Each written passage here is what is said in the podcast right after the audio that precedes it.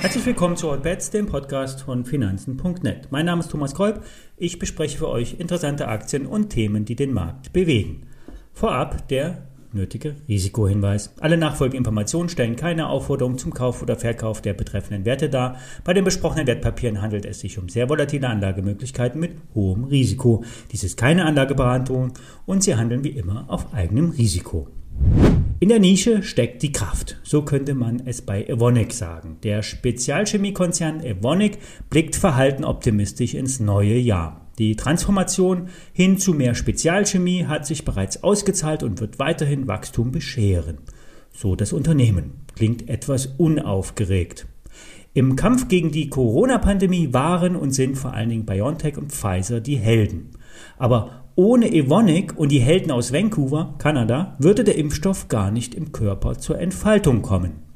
Die mRNA-basierten Impfstoffe benötigen ein Transportmittel im Körper, sogenannte Lipid-Nanopartikel. Die ultrafeinen Teilchen aus Fetten und Wachsen umschließen die mRNA und transportieren sie in die menschliche Zelle. Ohne die Nanoschutzhülle würden die mRNA binnen Sekunden im Körper zersetzt werden. Evonik liefert eine entsprechende Technologie. Unlängst wurde eine Kooperation mit BioNTech und Pfizer ausgebaut. Evonik baut in Hanau und Dossenheim eine eigene Lipidproduktion auf. Das Spezialchemieunternehmen hatte frühzeitig das Potenzial genbasierter genbasierter Therapieansätze erkannt. In Kanada wurden äh, die Lipid-Nanopartikel erstmals in kommerziellen Mengen hergestellt. Vancouver ist ein Epizentrum für die Entwicklung und Herstellung von LNP. Evonik hatte dort rechtzeitig die Weichen gestellt und 2016 und 20 diverse Firmen übernommen. Die Forscher haben sich nach eigenen Angaben bereits hunderte LMP-Formulierungen für gen- und zellbasierte Therapien entwickelt. Und hier ist das eigentliche Zielthema Krebs. Der Covid-19-Impfstoff war eigentlich nur dem aktuellen Thema geschuldet. In der Hauptsache geht es um nichts weniger als Krebs heilbar zu machen. Der Forschungsleiter im Geschäftsgebiet Healthcare von Evonik spricht von der LNP-Technologie vom sogenannten Goldstandard bei der Entwicklung von Medikamenten, die per Infekt Injektion äh, verabreicht werden. Die Analysten der Deutschen Bank sehen bei Evonik Potenzial. 36 lautet hier das Kursziel. 40 Euro sagt das US-Analystenhaus Bernstein Research. Treiber der mRNA-Technologie ist BioNTech. Pfizer ist zwar weltweit Partner, BioNTech ist allerdings der Inhaber der Marktzulassung in der EU und diverser Zulassungen in den USA, UK, Kanada und so weiter. Nach aktuellen Auswertungen schützt der Corona-Impfstoff zusätzlich vor asymptomischer Infektion. Das sind Corona-Infektionen ohne Symptome. Die Infizierten geben also unbemerkt das Virus weiter. Es wird geschätzt, dass mindestens jeder fünfte bestätigte Corona-Fall ohne Symptome verläuft.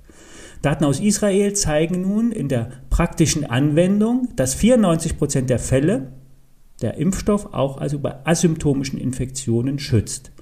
Der Deal zwischen dem Staat Israel und BioNTech Pfizer war ja frühzeitig und ähm, die Lieferung der Impfstoffe, so war der Deal, war gegen die Lieferung von feingliedrigen Daten von den Impfprobanden. Und das nutzt nun der Wissenschaft. BioNTech will nun bei entsprechender Nachfrage die Impfstoffproduktion deutlich ausweiten. Im nächsten Jahr könnten drei Milliarden Corona-Impfdosen hergestellt werden. Das sind 50 Prozent mehr als die in diesem Jahr angepeilte Menge. Das hängt aber auch davon ab, ob oder wann Auffrischimpfungen benötigt werden. Bei den sprunghaft ansteigenden Infektionszahlen in Deutschland scheint sich diese Frage nicht mehr wirklich zu stellen. Vor allem die Kinder sollen sich nun vermehrt anstecken. Für die Kinder ist ja der Impfstoff noch nicht zugelassen. So wird sich die Verbreitung in den Familien noch einmal beschleunigen. Wie schon bei Evonik erklärt, ist das Ziel der genbasierten, äh, genbasierten Therapieansätze, Krebs, Tumore und andere tödliche Krankheiten zu heilen. Mit den Einnahmen aus dem Covid-19-Impfstoffverkauf sind enorme finanzielle Mittel für die Forschung verfügbar, auch wenn die Investitionen in die Produktionsanlagen Cashflow reduzieren. Für die Investoren von BioNTech bleibt das Investment erfolgsversprechend. Die Privatbank Bärenberg bleibt bei der Einschätzung kaufen. Charttechnisch hat sich der Wert bei der 200-Tage-Linie gefangen und dreht nach oben ab. Auch der Aktionär bleibt für BioNTech optimistisch und sagt langfristiges Top-Investment. Alle Daten zu den besprochenen Werten findet ihr natürlich auf finanzen.net und alle ISINs zu den ähm, Werten in den Show Notes. Ich wünsche euch einen guten Start in die Woche. Wir hören uns morgen, wenn ihr mögt.